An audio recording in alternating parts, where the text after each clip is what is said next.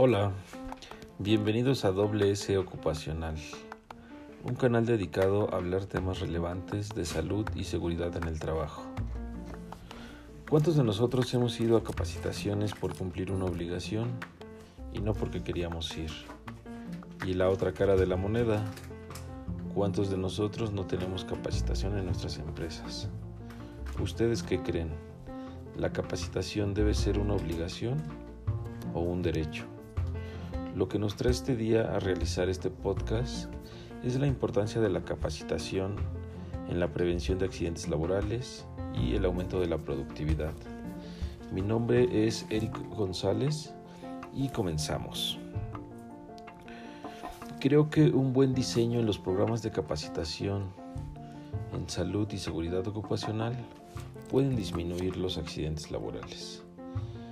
Para poder cumplir esto, debemos tomar en cuenta los procedimientos dentro del proceso de producción, prevención y otros generales que lleguen a tener relación con la salud y seguridad en el trabajo, vigilando siempre el cumplimiento a través de regulaciones internacionales, nacionales y legales.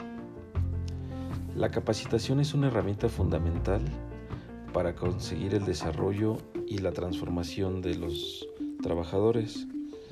Gracias a la capacitación, los trabajadores pueden adquirir y actualizar conocimientos, habilidades y competencias.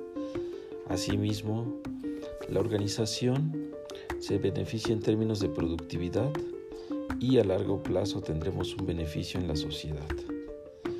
También recordemos que por ley es obligación de los patrones contar con programas de salud ocupacional. Hay que tener en cuenta que dentro de la mayoría de las normas existen obligaciones y derechos donde necesitamos capacitar al personal para poder, para poder cumplirlas.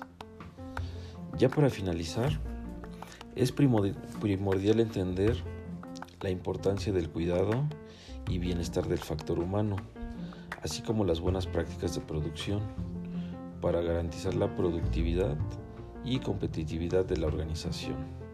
Todo esto lo conseguiremos por medio de procesos de capacitación requeridos para asegurar la salud y seguridad de los trabajadores. Soy Eric González y hazme un favor, ten un grandioso día.